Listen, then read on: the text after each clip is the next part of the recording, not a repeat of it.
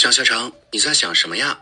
爸爸，青青老师留了画画作业，可我不知道画什么。哦，我刚刚读了一首特别好的诗，你看看自己能不能从里面得到启发？好呀，快说说是什么诗？是南宋诗人陆游的《病起书怀》，里面有句诗写的特别好。哪句呀？位卑未敢忘忧国。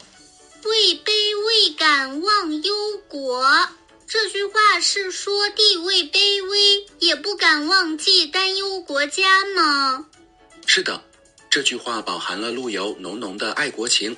爸爸，陆游是谁呀？陆游是我国南宋时期著名的爱国诗人，他出生在北宋灭亡之际，从小深受爱国思想的影响。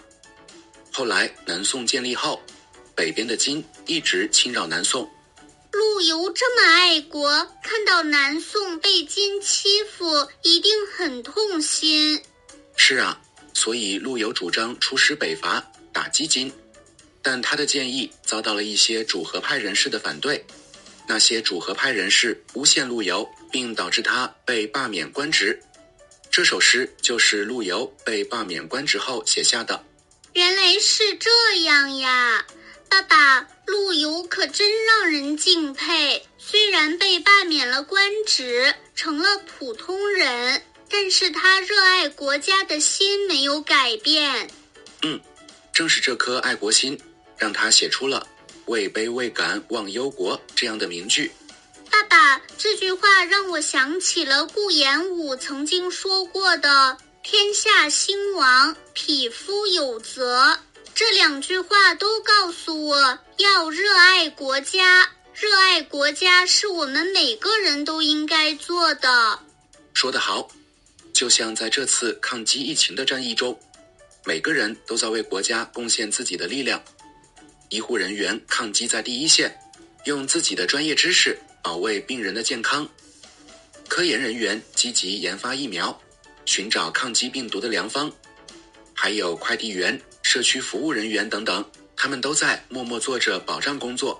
爸爸，我想听您讲讲快递员叔叔抗击疫情的故事。好啊，在疫情爆发的时候，城市的街头空荡荡的，人们都待在家里，避免被病毒感染。这些人中，有些人身体不便，他们需要一些人帮忙采买生活用品或药物，于是。快递员叔叔就出现了，他们在做好自己防护的同时，奔波在城市的大街小巷，去帮助那些有困难的人。哇，快递员叔叔这样做，一定解决了很多人的困难。没错，很多人拿到快递员叔叔送的生活用品和药物，都非常高兴。快递员叔叔可真伟大，虽然岗位平凡。但他们却做出了不平凡的事情，我要向他们学习。嘿嘿，爸爸，我想到要画什么了。画什么呀？我要画快递员叔叔，还要把今天学的句子写在上面，分享给小朋友们。我们一起做热爱国家的人。这个想法很棒哟。好了，在画画之前。再说说今天学的句子吧。位卑未敢忘忧国，小朋友，这句话你学会了吗？